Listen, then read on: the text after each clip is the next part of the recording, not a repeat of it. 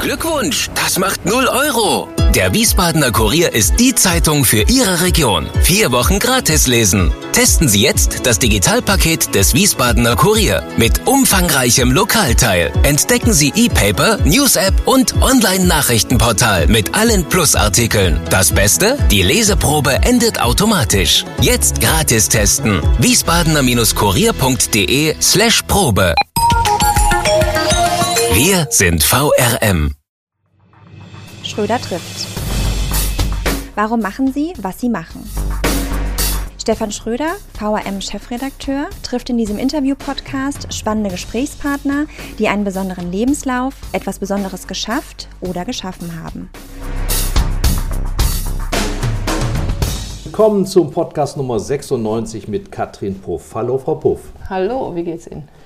Danke, gut. Hier im Pressehaus haben wir ja nun wirklich freie Bahn, äh, kein Virus, kein Mensch. Katrin Puff, Familienstand verheiratet, zwei Kinder, Beruf Chefönologin der hessischen Staatsweingüter. Mhm. Trinken Sie noch ab und zu thailändischen Wein? Ja, ich komme da gelegentlich noch dazu, weil äh, mein Bruder äh, einen kleinen Weinhandel hat und der importiert äh, diesen thailändischen Wein, den ich damals gemacht habe. Und der Bruder sitzt in welcher bekannten deutschen Stadt? Krefeld. Ach, Wahnsinn. Ich höre diese Stadt so gerne. Ähm, hat Thaiwein eine besondere Note? Schmeckt man den unter anderen Weinen heraus? Ähm, da natürlich Thailand noch nicht lange auf der Weinweltkarte äh, existiert, also die ersten ähm, Weinberge wurden dort in den 80er Jahren angepflanzt, ähm, halte ich es für schwierig zu sagen. Äh, Weinkenner können jetzt da einen thailändischen Wein direkt rausprobieren äh, in einer Blindverkostung. Und äh, ein thailändischer Wein muss jetzt nicht nur äh, nach Ananas riechen oder nach äh, Papaya. Ähm, dort sind ganz normale Rebsorten angepflanzt worden, die international auch woanders angepflanzt werden und äh, die halt sehr, zu sehr guten Weinen wurden. Und ähm, als wir sie dann auch in Wettbewerben angestellt haben, Blindverkostung ähm, wurde in den seltensten Fällen dann gesagt, das ist thailändischer Wein, sondern irgendwo in die, El also in die alte Welt, oder Italien oder Frankreich mhm. angesiedelt. Ja, und Sie haben es gerade verraten, Sie sind daran beteiligt gewesen. Also Sie sind mitverantwortlich, dass Thailand auf der Weltkarte jetzt keine Unbekannte mehr ist, zumindest was guten Wein angeht. Wie kam es dazu? Ähm, damals habe ich noch äh, in der Toskana gearbeitet, 2007 als Kellermeisterin für das Weingut Jevele in der Nähe von Siena. Und äh, ja, da war ich noch recht jung und wollte noch mal was anderes erfahren und bin über einen Deutschen, der Berater für tropischen Weinbau ist, ähm, auch ein ehemaliger Geisenheimer, mhm. ähm, äh, halt an diese Stelle gekommen, weil äh, zu der Zeit suchte die Firma Sion Winery, die dann diesen Wein Monsombelli produzieren wollten. Die suchten dann einen äh, Kellermeister, der vor Ort in Thailand den Wein macht und dort auch die Leute anlehrt, äh, weil natürlich in Thailand die wenigsten äh, Weinbau studieren oder eine Winzerlehre machen. Das ist jetzt nicht so gang und gäbe dort. Also nochmal zum Mitschreiben. Sie haben sich aus dem Paradies des Weinanbaus äh, der Toskana weglocken lassen in, an einen Ort, wo für Weinkenner nun gar nichts war. Da war vermutlich auch kein Fachmann, kein Maschinenpark, Vertrieb, das mussten Sie alles irgendwie aufbauen? Also Vertrieb war dort, also die Firma, die gab es ja schon, die haben halt nur vorher Fruchtweine gemacht und so ähm, mehr so Richtung Alkopops. Und die wollten halt unbedingt Richtung richtigen Wein, also wollten richtigen Weinausbau machen, mhm. hatten auch schon äh, ein paar Weinberge durch diesen Weinberater angepflanzt, aber jetzt ging es darum, es umzusetzen, dass man dann daraus auch wirklich Wein macht. Es heißt, es sei ein Milliardär gewesen, der diese Idee gehabt hat, dem das alles gehört? Äh, ja, das ist ähm, Kun Shalom Jovitaya. Um, äh, er gehört zu der Red Bull-Familie. Mhm. der Mateschitz von Thailand. ja, ja, so ungefähr, ja. Ähm, äh, die beiden, die haben ja zusammen auch Red Bull hier in äh, Europa mhm. Äh, gemacht.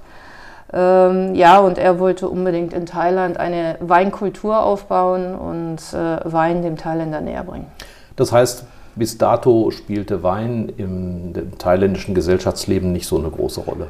Hm, natürlich ähm, jetzt nicht äh, in, der, in der Bevölkerung, wie wir jetzt sagen, also dass man jetzt in irgendeinen Laden geht und sagt, ich bestelle jetzt mal einen Shoppen Wein, das ist ja eher gang und gäbe hier. Ähm, also jetzt bei den Expats äh, oder Thailändern, die im Ausland studiert haben, die haben sicherlich auch gerne mal Wein getrunken und ähm, auch bestellt. Die kannten das auch. Aber ähm, Wein ist erstmal oder war zu der Zeit immer noch als ein mhm. Luxusgetränk angesehen in Thailand, das auch sehr teuer war, also nicht für jeden erschwinglich. Mhm. Und wir wollten halt nicht nur eine Thai-Weinkultur aufbauen, wir wollten auch den Wein jedem nahebringen, also auch erschwinglich machen. Und Sie haben auch Wein importiert, ne? Ja, und das dann, haben wir auch gemacht, ja. Und auch dort neu vermarktet. Ganz genau. Also wir haben dann natürlich erstmal äh, den Thai-Wein produziert, aber waren uns schon bewusst, dass wenn wir jetzt nur mit Thai-Wein irgendwo hingehen und sagen, hier, äh, möchtest du nicht mal probieren, das ist einfacher, wenn man ein Portfolio hat, wo man auch andere Weine mhm. anbietet und dann das äh, zusammen mit dem Thai-Wein dann anbieten kann. Aber dann war irgendwann das Thai-Abenteuer zu Ende. Ich habe mir notiert, 1. April 2018, der Umbruch Kloster Eberbach. Was hat Sie dahin geführt? Ähm, ja, auch da äh, nach knapp elf Jahren Thailand, mein Mann und ich, wir hatten ja schon ein Kind. Mhm. Und ähm, er Italiener, Familie in Italien, meine Familie in Deutschland, in Krefeld. Mhm. Ähm, wir hatten dann schon so die ersten Gedanken, ja, wollen wir jetzt in Thailand alt werden? Äh, wollen wir hier unser Kind großziehen? Ähm, man muss ja auch beachten, dann, wenn man mal Ferien hat, dann was macht man? Dann fliegt man nicht irgendwo hin und sagt, oh, äh, wir fahren jetzt mal auf die Malediven oder so, sondern dann versucht man schon seinen Urlaub mit der Familie zu verbringen, damit auch das Enkelkind die Großeltern sieht. Also haben wir unseren Urlaub immer entweder in Deutschland oder in Italien verbracht. Ähm, und äh, ja, dann, dann kam irgendwann halt der Punkt, wo wir gesagt haben, wo wollen wir ihn großziehen, unseren Sohn. Mhm. Damals hatten wir noch nicht unsere Tochter. Und ähm, dann hatten wir uns entschieden, weil auch unsere Eltern äh, älter werden, wurden, werden, ja. werden. Sie werden älter, beziehungsweise leider sind jetzt meine Schwiegereltern schon verstorben, mhm. kurzfristig. Ähm, aber wir hätten es gerne, wenn die Enkelkinder die Familie mitbekommen. Ja, es ist auch in anderer Hinsicht ein Riesenkontrast. Es waren da in Thailand, glaube ich, 30 Hektar in etwa? Nee, nee, mehr. mehr. Ja? Ja, ja. Es waren äh, um die 65 um die Uhr hin und dann nochmal 12 äh, nördlich von äh, Bangkok in Takuan. Aber getoppt durch 200 Hektar, glaube ich, jetzt, oder? Noch ein bisschen mehr.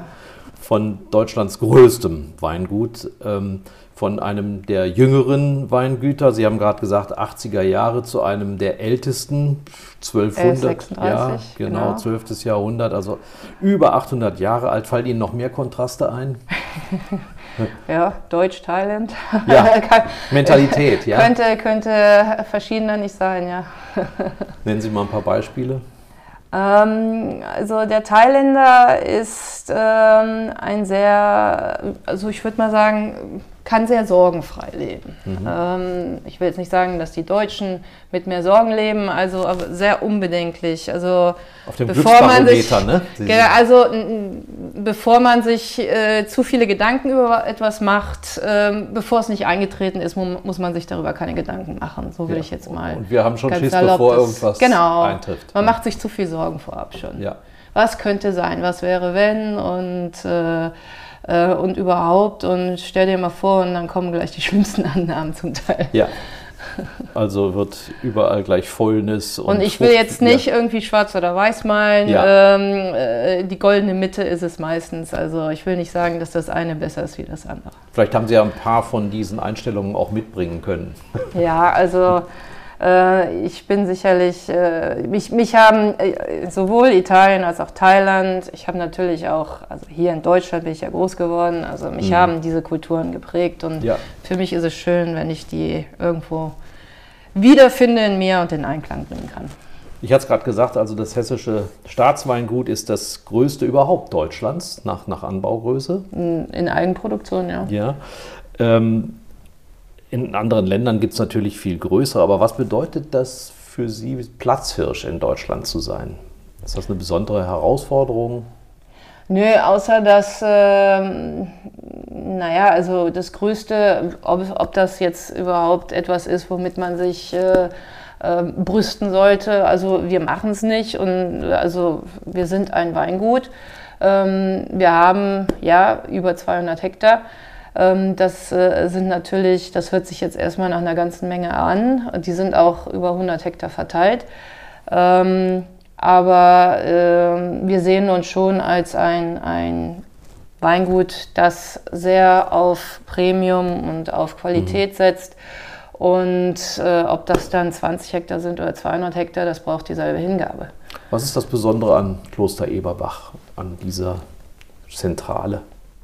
Also für mich jetzt ähm, war diese, diese, das Reiz, äh, Reizende an der ganzen Sache, dass ähm, Kloster Eberbach einen unheimlichen Lagenschatz hat, mhm. aus dem man halt nicht nur schöpfen kann, sondern der äh, wirklich ähm, ja auch historisch schon äh, sehr viele spannende Weine hervorgerufen hat und ähm, diese Lagen hervorzuheben, herauszuarbeiten, das macht Spaß.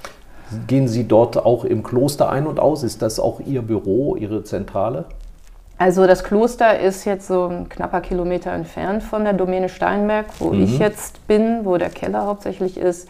Ich gehe gerne meine Kollegen im Kloster besuchen. Wir haben ja auch dort unsere Vinothek. Ja. Aber äh, ich bin doch schon hauptsächlich äh, am Steinberg. Wohnen Sie auch in der Nähe inzwischen? Ja, ich äh, wohne im nächsten Dorf, äh, Hallgartendorf, also äh, Ortsteil von Österreich-Winkel und habe einen schönen Blick auf den Sternberg. Was heißt Chefönologin? Beschreiben Sie mal den Job. Ähm, ja, alles muss ja einen Titel haben. Genau. ich habe Önologie, ich habe Önologie studiert, richtig, Weinbau und Önologie. Ähm, ähm, äh, Eunus, der Wein, also die Lehre vom Wein. Ähm, ich kümmere mich um den Bereich Produktion, Keller, Lager mhm. ähm, und äh, bringe da so ein bisschen die ganze Koordination äh, äh zusammen. Äh, zum Beispiel im Weinbau, Absprache, was machen wir jetzt in welchen Weinbergen, damit wir die entsprechenden Qualitäten erreichen, beziehungsweise wo wollen wir welche Qualitäten erreichen und auch mit Vertrieb, äh, was wollen Sie äh, gerne produzieren, welche Lagen wollen sie hervorheben. Da bin ich irgendwo äh, dazwischen. Und ansonsten bin ich halt mit dem Keller und. Aber es gibt den noch Wein. den Kellermeister, auch klassisch. Den ne? haben wir auch, ja. Ist das also, was Sie machen, Ihren Managementjob? Ähm, es ist mehr ein Managementjob, ja. Sind Sie trotzdem noch genug draußen? Draußen und drin, ja. Haben also mir ist beides an. wichtig. ja, ja, ich habe mehr so Arbeitsschuhe an. Aha, ja. Gehen Sie auch mit dem Maschinenpark um? Können Sie mit so einem Vollernter fahren? Äh, nee, ähm, das äh, trauen sich eigentlich die wenigsten, beziehungsweise also ein Vollernter, ähm, also ich muss ja auch sagen, dass diese äh, Maschinen immer, immer äh, äh technischer werden und hm ähm, ich habe da viel Respekt vor, so viel ähm, auch unsere Kollegen. Also, ähm, Man kann damit schnell umkippen, ja? Also ich würde damit jetzt nicht so, so sehr in die Steillagen reingehen, beziehungsweise in steilere Hänge, ähm, wo der ein oder andere ähm, Vollernterfahrer sich reintraut. Das würde ich mir nicht zutrauen. Wenn mhm. es jetzt flach wäre, glaube ich, da hätte ich kein Problem mit. Ja. Ähm, deswegen, also ich habe da unheimlich Respekt vor, wer sowas fährt. Nachher kommen wir nochmal darauf zu sprechen. Wir saßen ja kürzlich gemeinsam auf einem Podium, auch mit Herrn Schulz, dem Chef mhm. der Geisenheimer Uni. Und der hat uns ja nun eine Vision aufgetischt, dass man womöglich eines Tages mit Drohnen ernten könnte. Ja, also die digitale Welt aufgemacht. Da geht es ja nochmal einen Schritt weiter. Da bin ich mal gespannt. Ja. das möchte ich sehen, ja. ja. Ich warte auch gespannt drauf. Nun ist, äh, Sie haben es gerade schon gesagt, dieses Staatsweingut ja doch ziemlich aufgeteilt, zersplittert. Das geht von der Bergstraße bis nach Assmannshausen. Wie kriegt man das alles unter einen Hut? Also ähm, es ist jetzt mehr eine Aufteilung von Weinbergen. Ähm, bis vor einiger Zeit gab es auch an den verschiedenen Standorten noch ähm, ein, eigenständige Keller.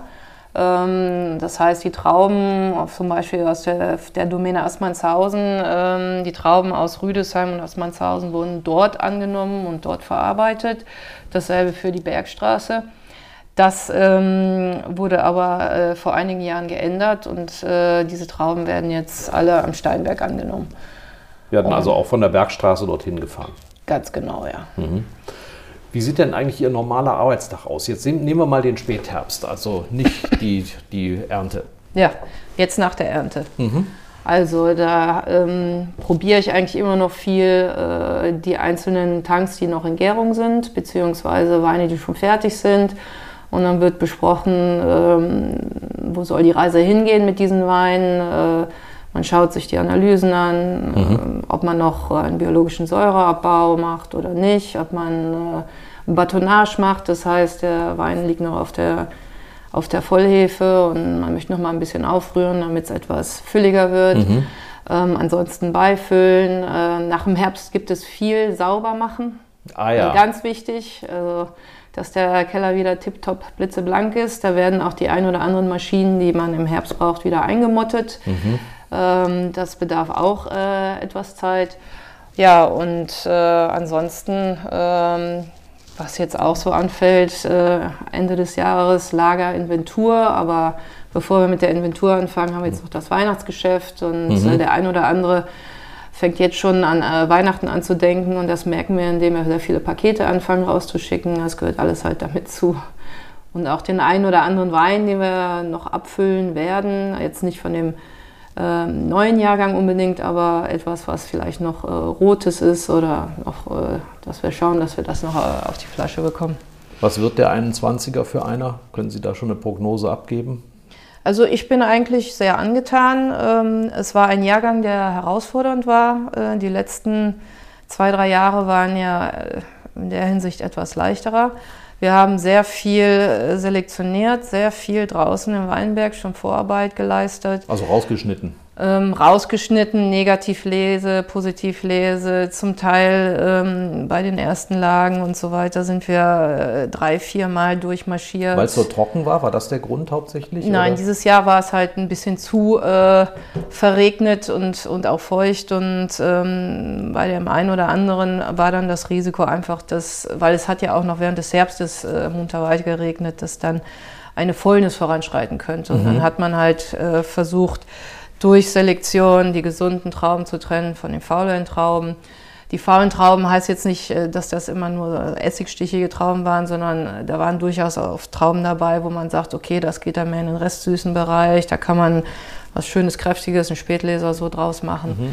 Aber das bedarf nun mal einer Selektion. Da kann man nicht einfach durch Tabula Rasa, oh, das war leicht, sondern da sind wir drei, vier Mal durch, durch, den, Wein, durch den Weinberg durch und Ja. äh, verschiedene Reifegrade gelesen. Und das hat, bedeutet aber auch, dass man natürlich mehr Aufwand im Keller hat, mehr Partien, äh, auch äh, mehr Pressen beladen muss. Und ja, Sie sind jetzt, sagen wir mal, eingeladen, um für Ihren Beruf vor Schülern zu werben. Was erzählen Sie denen? dass es unheimlich viel Spaß macht. Das ist ein sehr Und nicht nur, weil man dauernd Wein trinkt. Nein, um Gottes Willen. Nein, das mache ich ja auch nicht die ganze Zeit nur Wein trinken. Nein, es ist ein sehr äh, kreativer ähm, Beruf. Es ist ein Beruf, äh, wo man sehr viel mit der Natur zu tun hat. Es ist kein Beruf nach Rezept. Ähm, es ist sicherlich ein Beruf, wo man viel äh, aus der Erfahrung anderer schöpfen kann, aber auch selber seine Erfahrung aufbauen kann. Ähm, es ist ein Beruf, der einem gewisse Freiheiten lässt, äh, sich damit selbst einzubringen, aber auch äh, Platz äh, der Natur zu lassen. Also das ist eigentlich so das Schöne. Äh, Also ich bin generell auch jemand, ich könnte nicht den ganzen Tag im Büro sitzen. Ja. Äh, Ich muss mich bewegen. Nun ist der Rheingau ja auch ganz speziell. Wir waren, wie gesagt, neulich auf dem Podium, wurden da ausgequetscht, was den Rheingau Besonderes ausmacht. Sie haben jetzt dreieinhalb Jahre schon Exkursionen hinter sich. Wie würden Sie jetzt den Rheingau im Unterschied nicht nur zu anderen Weinbauregionen schildern, sondern auch von der Mentalität her? Also der Rheingau ist ja wirklich geprägt durch den Weinbau. Ja, Also es ist ein äh, relativ da versteht jeder was davon. ne? Natürlich, Ja. also jeder hat bestimmt irgendwie, wenn nicht selber, aber dann einen Bekannten, Verwandtschaft oder einen Freund, der mit Wein zu tun hat. Und das ist halt das Schöne. Also ähm, man lebt Wein, richtig, in der Region. Und ähm, das ist auch eine richtig wichtige Einnahmequelle. Ja, ja, Ähm, das ist nicht einfach nur so. Genau, äh, es ist ein Freizeit. Kulturgut. Ja. Also man wächst damit auf und ähm, also für den Rheingau ist es ja relativ naheliegend vielleicht auch zu sagen, jetzt studiere ich Weinbau einfach, weil ich habe es ja eh um, um die Ecke, Um die Haus Nase, herum, ja. genau, und da ist auch direkt die Uni. Das ist sicherlich was sehr Schönes. Ähm, ja, und ähm, gut, ich hatte ja, ich hatte ja auch noch das äh, Plus, dass ich äh, im Rheingau studiert habe, auch wenn 20 Jahre jetzt dazwischen liegen, aber ein bisschen kenne ich ihn ja schon. ja. Ähm, aber äh, das macht doch schon den Rheingau sehr aus. Dieses auch sich sehr kennen, man kennt sich unheimlich untereinander. Ja, haben Sie viele Ja, ja. Bekannte wieder getroffen, vielleicht auch damals von Ja, der Uni? oder selbst wenn man, wenn man jetzt äh, gerade erst dreieinhalb Jahre da ist, aber sehr schnell findet man Anschluss. Mhm. Aber ich kenne auch noch Leute von meiner Von früher, ja. Studienzeit, ja. Wo ist beim Wein noch Luft nach oben? Wo können, so sehen Sie noch auch Chancen, sich einzubringen, was die Qualität angeht beispielsweise und auch, auch die Vermarktung? Es ist immer eine Luft nach oben. Also äh, generell Stillstand ist der Tod. ähm, nein, wir ähm, reden ständig und immer, wo wir, wollen wir noch besser werden und was hat uns gefallen und wo müssen wir noch mal ein bisschen an den Schrauben drehen.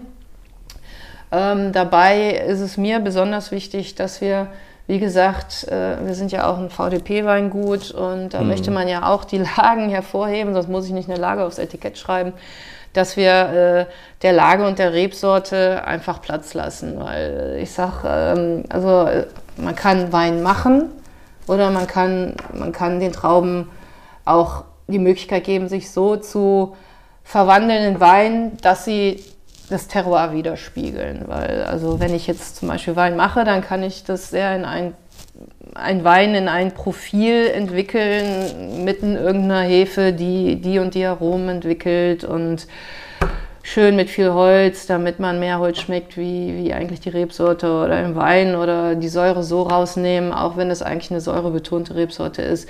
Also machen kann man viel, aber ob das in der Sache ist. Ja. Also man möchte schon der Rebsorte und der Lage äh, Platz lassen und ähm, das ist eigentlich unser Interesse. Wir wollen da nicht irgendwie den Wein zu sehr äh, irgendwo hindrücken, dass er so dem Mainstream schmeckt, sondern es sollte schon eine Widerspiegelung der Lage und der Rebsorte sein. Merken Sie denn eigentlich schon den Klimawandel? Ich war elf Jahre in Thailand. Nee, also ähm, hier. Ja, wo, hat man, hat man, wo hat man das dort gemerkt? Ähm, wie merkt man das? Äh, die Leute, die entwickeln ja eine gewisse Lebensweise, die sich ja schon sehr nach dem Wetter richtet. Das sieht man ja auch bei uns, gewisse Feste und so weiter, die richten sich ja auch nach, nach, äh, nach äh, Wetterlagen, nach einer Saison. Ähm, ja, und in Thailand ähm, äh, merkt man es in dem Sinne, äh, in den Tropen muss man von der Regenzeit und von der Trockenzeit reden. Und äh, wir zum Beispiel, wenn wir einen Weinberg anlegen wollten, dann mussten wir immer auf die Wetterdaten der letzten 15 Jahre schauen, 20 Jahre, weil es ist wichtig, dass man eine kompakte Regen- und Trockenzeit hat. Das heißt, äh, wenn die Regenzeit ist, dann kann es da von mir aus den ganzen Tag regnen und die ganze Zeit, aber dann kompakt bedeutet dann auch nur für diese vier, fünf Monate und dann ist aber auch Schluss. Ja. Und kompakte Trockenzeit bedeutet, dann sollte es dann bitte aber auch in der Zeit nicht regnen. Ähm, und, das hat sich sehr verschoben. Ah, ja. ja. die, dass dann auf einmal doch während der Trockenzeit sintflutartig irgendwas runterkommt, was eigentlich eher untypisch ist. Oder dass sich die Regenzeit verschiebt und äh, dass die trockene Zeit etwas länger andauert und dass es dann in der Regenzeit nicht genug Wasser gab und so Sachen. Das hat man auch in Thailand gemerkt. Ja. Wie sieht es im Rheingau aus? Können Sie eines Tages also auch die Toskana-Weine anbauen? Also wir haben ja schon eine, also sogar zwei, Entschuldigung, internationale Rebsorten äh, im Rheingau stehen. Also Chardonnay, ich meine, das haben jetzt diverse andere Winzer auch schon. Ähm, Chardonnay ist jetzt eher nicht so kompliziert, aber wir haben Rüdesheimer Berg an einer Stelle, die sehr warm ist, sehr äh, sonnenverwöhnt. Da steht ein Cabernet Sauvignon. Dieses Jahr äh, äh, war das bestimmt der, die Rebsorte, die äh, am längsten draußen hing und äh, äh, etwas länger brauchte, reif zu werden, aber in 2018, 19, 20 äh, war das richtig intensiver Cabernet Sauvignon. Und da sind Sie ja auch in intensiven ähm, Gesprächen mit der Hochschule in Geisenheim und testen auch, habe ich gehört, also in ganzen, auch in größeren Flächen Neues aus. Das bezieht sich natürlich nicht nur äh, auf die Anpassung zu, des Klimawandels, sondern auch auf andere Dinge. Ja, das ähm, hat mehr auch mit Nachhaltigkeit, CO2-Bilanzen mhm. und so weiter zu tun. Was jetzt äh, Rebsorten anbelangt, ja, natürlich, da kann man sich auch auf das berufen, was die Hochschule schon macht. Aber da müssen wir natürlich auch schauen, äh, wir kennen ja die Lagen, die wir haben ähm, und äh, reden dann auch mit der Hochschule, was sie dort ähm, empfehlen würden. Ähm, wobei wir dann jetzt nicht unbedingt sagen, boah, wir wollen da jetzt ein Merlot hinpflanzen oder ein Chardonnay, weil die ganze Welt will das trinken, sondern wir schauen uns auch jetzt mehr Richtung äh, ähm, pilzresistente Rebsorten um, also sogenannte Piwis, ähm, weil das Thema äh, weniger äh, Spritzmittel einsetzen. Mhm, mhm, das ist ja auch natürlich wichtig ähm, Richtung, Richtung Bio, dass man da einfach Rebsorten hat, die ähm, resistenter sind und dementsprechend weniger Bedarf haben, was Pflanzenschutz anbelangt. Werden Sie eines Tages auch reine, in Anführungsstrichen, Bio-Weine haben? Ähm, also zertifizierte dann? Also wir sind auf jeden Fall im Gespräch, weil ähm, das ist auf jeden Fall für uns äh, wichtig, dass wir auch das machen werden. Aber in, wo und in welchem Ausmaß und wie, das wird sich jetzt entscheiden. Hm. Ja. Was haben Sie für eine Vorliebe, wenn Sie frei wählen dürfen, was Sie trinken möchten? da muss ich jetzt aber vorsichtig vorgehen. Also ja, natürlich, also, also ich sage mal generell, ich möchte alles tun, damit äh, man natürlich mit der Natur im Einklang äh, arbeitet. Äh, ich bin generell nicht dafür, dass man verschwenderisch etwas macht ähm, oder nur prophylaktisch etwas einsetzt. Ähm, von daher bin ich da auf jeden Fall dafür, dass man nachhaltig arbeitet und vor allen Dingen auch was, äh, ähm, was den Einsatz anbelangt von äh, gewissen Sachen, dass man das nur oder so gering wie möglich hält und vor allen Dingen also wenn man jetzt auch mal den Gedanken der Monokultur sich anschaut, dass man da versucht, äh, auch wieder andere Kulturen äh, mit einzubringen, damit das nicht nur das meine, eine ist. Meine Frage war eine ganz andere. Welche Sorten trinken Sie gern? Ach so. Und, äh, und, was ist da im Laufe der Zeit so zusammengekommen? Uff, also das ist abhängig vom Tag. Ja. Äh, ja, ich trinke natürlich sehr gerne Riesling. Hm. Immer schon oder ist Immer das? schon. Ja. Das ist für mich eine Rebsorte, die alles kann. Mhm. Von äh, einfacher Schoppenwein bis äh, höchste, höchste Qualität. Ähm, das ist vor allem eine Rebsorte, die beständig ist über, also wenn sie natürlich auch entsprechend ausgebaut wurde, beständig ist über mehrere Jahrzehnte und immer noch gut schmeckt, auch mhm. nach langer, langer Zeit. Ähm, ich durfte mich ja so ein bisschen äh, in der Schatzkammer mal mhm. äh, umschauen und also den ältesten Riesling, den ich probieren durfte, war 19, ah, Quatsch, 1894. Mhm. Und der schmeckte noch verdammt frisch. Ja. Also das hat mich schon umgehauen, dass ein so alter Riesling was der für eine Geschichte hat. Dass der, der noch so hat. gut und so frisch da ja. steht. Wie kommt man mit den anderen Winzern aus? Tauschen Sie sich aus mit denen? Sitzen Sie schon mal bei irgendwelchen Festen oder so mit denen zusammen, mit den Nachbarn oder mit den auch Konkurrenten?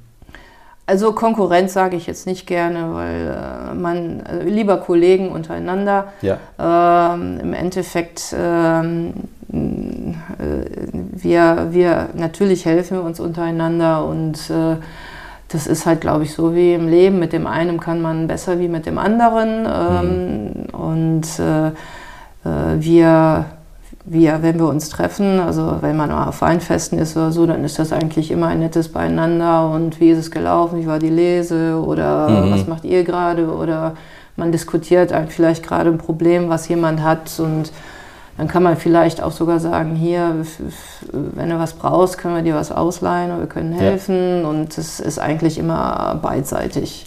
Also das äh, ist eigentlich ein sehr schönes Beieinander, jetzt auch überregional, also mhm. dass man sich da schon sehr unterstützt. Sie sind ja auch als Rheingauer Winzer beispielsweise jetzt auf der Pro Wein oder so ein fast gemeinsam Vermarkter in dem Sinne, oder? Ja, also als VDP sind ja. wir da haben wir dann einen gemeinsamen Stand und jeder einzelne VDB-Winzer hat sein kleines Ständlein innerhalb des VDPs, ja, mhm. und wir präsentieren uns so. Merken Sie eigentlich noch was von der alten Debatte, als der Steinberg neu eingebaut worden ist, nach diesen modernsten Kriterien und die Winzer ringsum gesagt haben, also das ist jetzt so eine typische, typische Staatskälterei, wir mhm. hätten sowas nie genehmigt bekommen? Ich habe von gehört, aber ich war natürlich nicht da, deswegen habe ich es nicht wirklich miterleben können. Ja, ist also auch nicht mehr, Sie merken das auch jetzt nicht mehr? Also mir wird immer mal wieder davon erzählt, aber ähm, also mich touchiert das wenig. Ja. ja.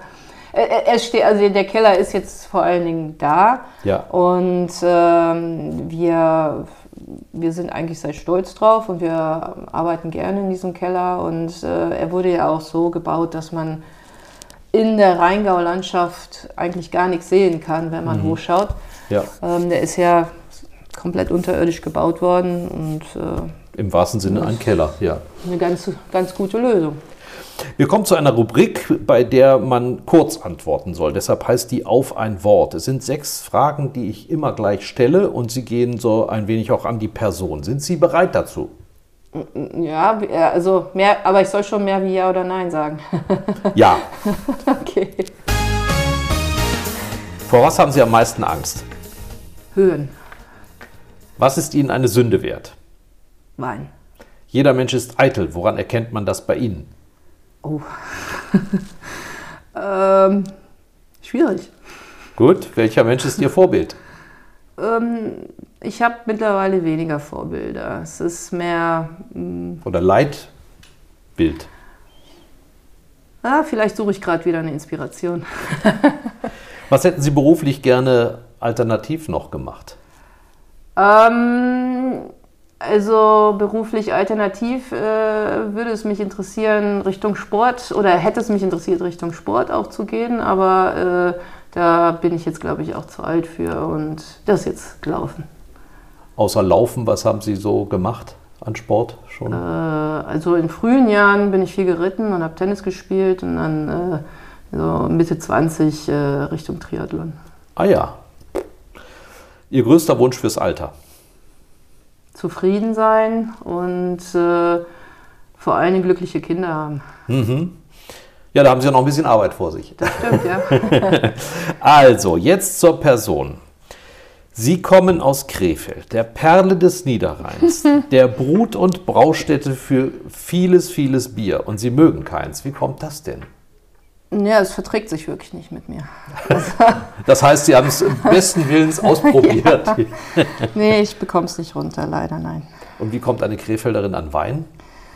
Ja, also das ist wiederum sicherlich durch meinen Vater, der äh, Bekanntschaften hat äh, mit Leuten, die dann in Winzerkreisen unterwegs sind. Und da habe ich meine Lese mit 17 Jahren mitmachen durften. Wo war und, das? Äh, in Rheinhessen. Mhm. Ähm, und das hat mir gefallen und dann habe ich mich mal ein bisschen mehr dafür interessiert. Ja, pff, wer macht eigentlich den Wein? Wie macht man Wein? Was muss man dafür machen? Lehre, Studium. Dann habe ich äh, bei Kupferberg äh, ein Auch Praktikum Mainz, ne? gemacht. Hm, ja, ja habe ich ein Praktikum gemacht.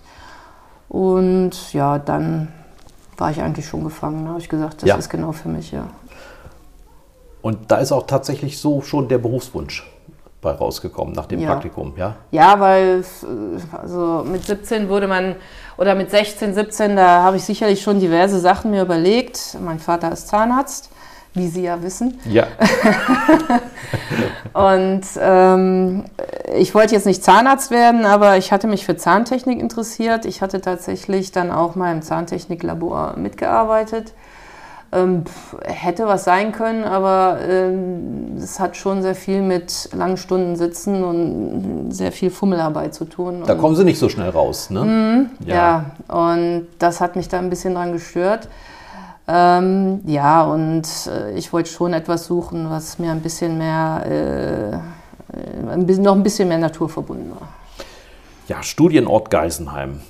Erklären Sie mir mal so ein bisschen die Atmosphäre. Das ist ja nun eine, eine Kleinststadt, ja. Aber wenn man hört, äh, aus welchen Orten in der Welt die Menschen dorthin kommen, um zu studieren, ist man ja immer wieder baff. Und wo mhm. man hinfährt, Südafrika oder Neuseeland oder äh, Südamerika, überall sind Absolventen. Was ist das für eine Atmosphäre dort auf dem Campus?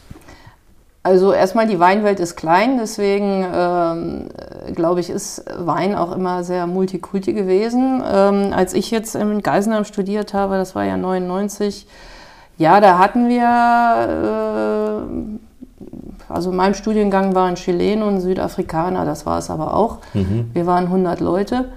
Ähm, dass da jetzt so intensiv auch äh, mit Italien Austausch besteht, ähm, beziehungsweise auch dieser, äh, es ist dann ja jetzt, äh, ich war ja noch eine Diplom-Ingenieurstudiengang, das ist ja jetzt Bachelor geworden.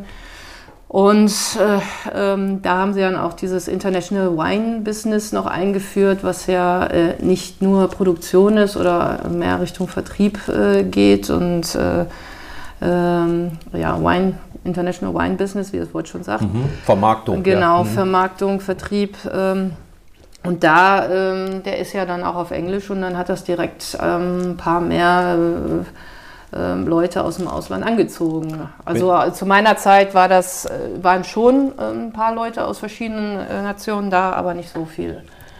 Ist das schon so eine Art Auszeichnung, wie so ein Orden, man sagt, ich komme von Geisenheim?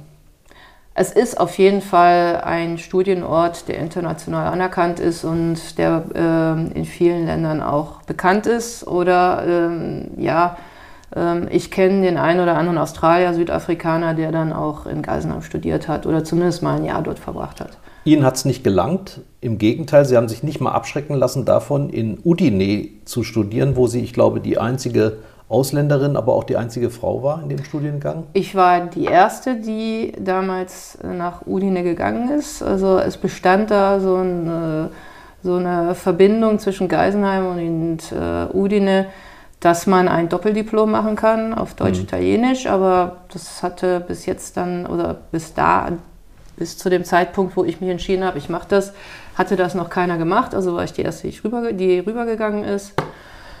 Und da war ich, ähm, äh, ja, also der Studiengang in, in Udine ist noch mal ein bisschen kleiner. Wenn es in Geisenheim 100 Leute pro äh, Jahr waren, da waren es dann so 20 Leute. Und ja, also ich war das einzige Mädel. Und Sie sprachen außer Ciao und Hallo und äh, Gelato kein einziges Wort Italienisch. Pizza konnte ich auch noch. Pizza ging auch noch, ja. ja. Und Vino. Ja. Genau. aber, ähm, aber, Sie hatten Spanisch. Ja, das hat mir geholfen. Ja, wie, wie kam es zu dem Spanisch? Ich hatte Schule. vor, vor Geisenheim noch mal ein halbes Jahr in Spanien verbracht, um das zu lernen und habe da ah, auch ja. in der Kellerei im Labor mal mitgearbeitet und Spanisch, von Spanisch auf Italienisch, das hat schon, also es ist schon ein Unterschied, aber es hat geholfen. Es hat auch geholfen, dass keiner der Jungs äh, in dem äh, Jahrgang äh, gut war in Englisch. Ach ja. Und da, da musste ich wohl oder übel Italienisch sprechen. Ja. Ähm, das war auch zum Teil äh, sehr lustig, weil meine erste Klausur hatte ich dann auch schon direkt nach drei Monaten. Und auf ich, Italienisch? Auf Italienisch, ja. Äh, Aha. Und, äh, Aber bestanden? Bestanden ja, bestanden ja. Ähm, ich muss aber zugeben, also schriftlich war halt für mich noch schwierig, weil ich ja. habe dann sicherlich das eine oder andere noch nicht korrekt geschrieben, weil wie gesagt, ich hatte kein Italienisch studiert, nichts gelernt und auch keinen Sprachkurs belegt. Ähm, deswegen habe ich dann sicher das ein oder andere Wort falsch geschrieben. Da hat dann nochmal der Lehrer nachgehakt, was meinst du hier? Aber dann habe ich es mündlich nochmal erklären können und, ja. und, dann, und, dann, hat das gepasst. Klasse. Aber das war nicht der Ort, wo Sie Ihren Mann kennengelernt haben? Nee, das war dann später nach dem Studium in der Toskana. Er kommt aus Jena. Ah. Aber das ist ja toll, Sie haben praktisch das Studium dort absolviert und haben in Italien als Deutsche eine Stelle bekommen. Und zwar nicht jetzt irgendwo unten, sondern Sie waren dort Kellermeisterin. Ja, also ich war, ich äh, war da gerade, wann war das? 2004, genau. Aber das ist doch nicht typisch, oder? Dass man als Deutscher in Italien auf dem Weingut arbeitet, in führender Position? Ähm, sagen wir mal so, äh, der damalige äh, Önologe von dem Weingut, ähm, Ähm, weil, bei äh, Edmund Diesler, das ist zumindest auch mal jemand, den man kennt, ähm, der ähm, ist ja hier auch im Bund der deutschen Önologen immer äh, ähm, aktiv, ja. Aktiv. Und ähm, er äh, hatte damals bei Jevole da gearbeitet und wollte aber jetzt zurück nach Deutschland. Ähm, Jevole ähm, gehörte einer deutschen Familie. Mhm. Sie sprach Italienisch, aber er nicht. Und das hat dann sicherlich so einen kleinen Pluspunkt bei mir gegeben, äh, dass ich halt Italienisch-Deutsch konnte und dann auch ein bisschen vermittelnd dann unterwegs sein konnte für, für die Familie. Ähm, ja, und ich hatte dann ja natürlich auch noch die Gelegenheit, den Herrn Dieser kennenzulernen und ähm, mich dann da einzuarbeiten. Was hat diese italienische Phase gebracht, außer der Familie, sage ich jetzt mal? Äh, was für Erkenntnisse? Sie haben vorhin von Thailand erzählt. Ähm, der Afrikaner würde sagen Hakuna Matata, das kommt alles nicht so drauf an. Ja, aber man muss es nicht alles gleich ähm, so panisch sehen oder ja. übers Knie brechen. Was ist das Italienische, was Sie mitgenommen haben? Ähm, Also das, was, äh, was mich generell ähm, sehr an der italienischen Kultur äh, erfreut, ähm, habe ich aber auch so ein bisschen in Spanien erfunden, äh, empfunden, Entschuldigung, ist dieses äh, Draußenleben, hm. Miteinanderleben, egal, man trifft immer irgendjemanden und man ist sofort mit dabei und man ist irgendwie nie allein. Äh, ähm, das ist natürlich sicherlich auch mit Corona schwieriger geworden, beziehungsweise kann ich mir nur vorstellen, dass für jeden Italiener oder Spanier äh, eingesperrt sein die schlimmste Qual überhaupt war. Ja, Folter. für so ein Volk, das eigentlich draußen lebt. Ähm, ja, das finde ich eigentlich das Schöne. Also ich hatte sofort immer Anschluss, wurde sofort immer äh, überall mitgenommen, äh, sehr schnell integriert. Ähm, ja, und äh, auch da ist man etwas unbefangener, wie man miteinander umgeht manchmal. Wie ja. würden Sie die, die Art mit Wein umzugehen jetzt beschreiben, im Unterschied zu den Deutschen? Uh, ja. ist, es, ist, es, eher selbstverständlich dort äh, und bei uns wird äh, mehr Bohai drumherum gemacht? Ich will, also, ähm, also Bohai kann man überall um Wein machen. ich glaube, das macht man in jedem Land. So, also Bohai hört sich jetzt auch schlimm an. Also äh, man kann natürlich äh, äh, also wir machen Wein und äh, es ist klar, dann gibt es äh, Weine, die äh, besonders hervorgehoben werden und das mhm. ist äh, in jedem Land. Das hat jetzt nichts mit Italien, Deutschland zu tun, das ist auch so in Frankreich, ähm, das ist so in Südafrika, das ist so in, äh, in Australien. Ähm, Nee, ähm, wie wird da der Wein anders gemacht? Ja, schon, auch was ich jetzt so ein bisschen da gelernt habe. Also Italiener, die haben sicherlich äh, die ein oder andere Art und Weise, weil sie auch mit anderen Rebsorten arbeiten. Also klar, sie haben auch Spätburgunder, aber äh, jetzt in der Toskana nicht unbedingt äh, oder äh, nicht unbedingt im Friaul. Und mhm. ähm, ähm, da wird die eine oder andere Rebsorte einfach anders produziert äh, oder gemacht, äh, wie jetzt man hier einen Spätburgunder macht. Äh, das, das, hat auch ein bisschen was zu tun, wie man die verschiedenen Rebsorten ausbaut. Aber man würde. trinkt doch viel selbstverständlicher zum Essen den Wein als bei uns, oder? Das ist doch also praktisch also ein Grundnahrungsmittel. Ist, es ist normal, dass eine Flasche Wein beim Mittagstisch oder beim Abendtisch ja. da steht. Ja. Und bei uns heißt Aber das ist dann meistens wirklich äh, so Wein vom, vom, vom Nachbarn, mhm. vom Rebstock, der an der Wand gewachsen ist, selbst gemacht irgendwie. Ja, muss weg. ja. So schmeckt es manchmal. ja, na gut, da sind Sie jetzt empfindlich, ne? Ja. Neuseeland waren Sie auch. Mhm. Was haben Sie auch dort äh, praktisch ähm, auf dem Weingut gearbeitet? Ich habe da zwei Weinlesen mitgemacht, ähm, 2005, 2007. Ähm, das heißt, ich war da für äh, sechs Wochen bis acht Wochen. Ähm, einmal war ich auf der Nordinsel ähm, in Martinborough. Ähm, das war ein kleineres Weingut von neun Hektar, äh, mhm. Nawaka. Und die haben hauptsächlich Sauvignon Blanc gemacht, aber auch Pinot Noir. Und nebenher habe ich dann noch bei einem Nachbarsweingut, die zwei Hektar hatten, äh, mit ausgeholfen, äh, die ein bisschen Pinot Grigio gemacht haben und Pinot Noir. Und äh, zwei Jahre später war das schon eine größere Kellerei, also so ein paar Millionen Liter Sauvignon Blanc. Ja, da fehlt ja jetzt nicht mehr so viel. Kalifornien, würde ich sagen, ist noch ein Ziel und Südamerika. Chile oder Argentinien. Oder steht das bei Ihnen nicht auf dem Plan? Also, ähm, dass ich da schon mal war, also ich habe nicht Wein gemacht, aber ich, ich kenne die Länder. Nach dem Rechten ähm, gesehen, ja. Hm. Genau. Und äh, also eine Weinlese in Kalifornien habe ich theoretisch eigentlich auch schon mitgemacht. Ach ja. Wenn auch nur für drei Wochen, aber so ein bisschen schon, ja. Zum Schluss welches Ziel haben Sie sich denn für den Rheingau gesetzt? Also nicht, wie viele Jahre Sie dort arbeiten möchten, sondern was Sie am Ende Ihrer Arbeit dort von dem sagen möchten, was Sie da getan haben. Also was, was mich inspiriert, ich möchte unseren Kunden oder denjenigen, die den Wein trinken, ähm, eine Erfahrung schenken und vor allen Dingen Spaß und mhm. Freude weil das ist es ja, was Wein ist. Ähm, man kauft ja nicht einfach nur Wein, weil man irgendwo, äh, ja, äh,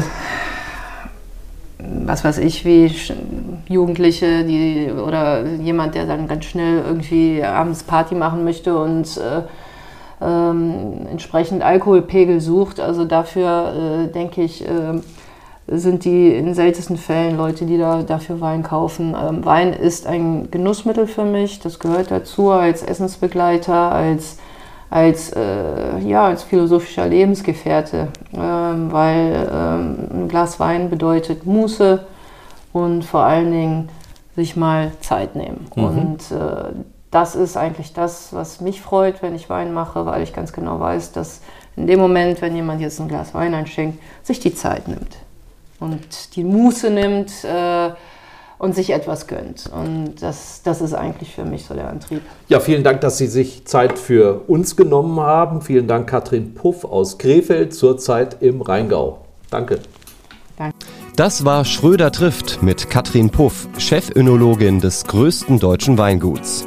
Haben wir Ihr Interesse geweckt? Dann hören Sie doch mal rein in unseren Wein-Podcast Wein mal eins. Hier sprechen Thomas Ehlke und René Hart über spannende Themen rund um den Weingenuss und das kleine Einmaleins des Kultgetränks. Ein Angebot der VRM.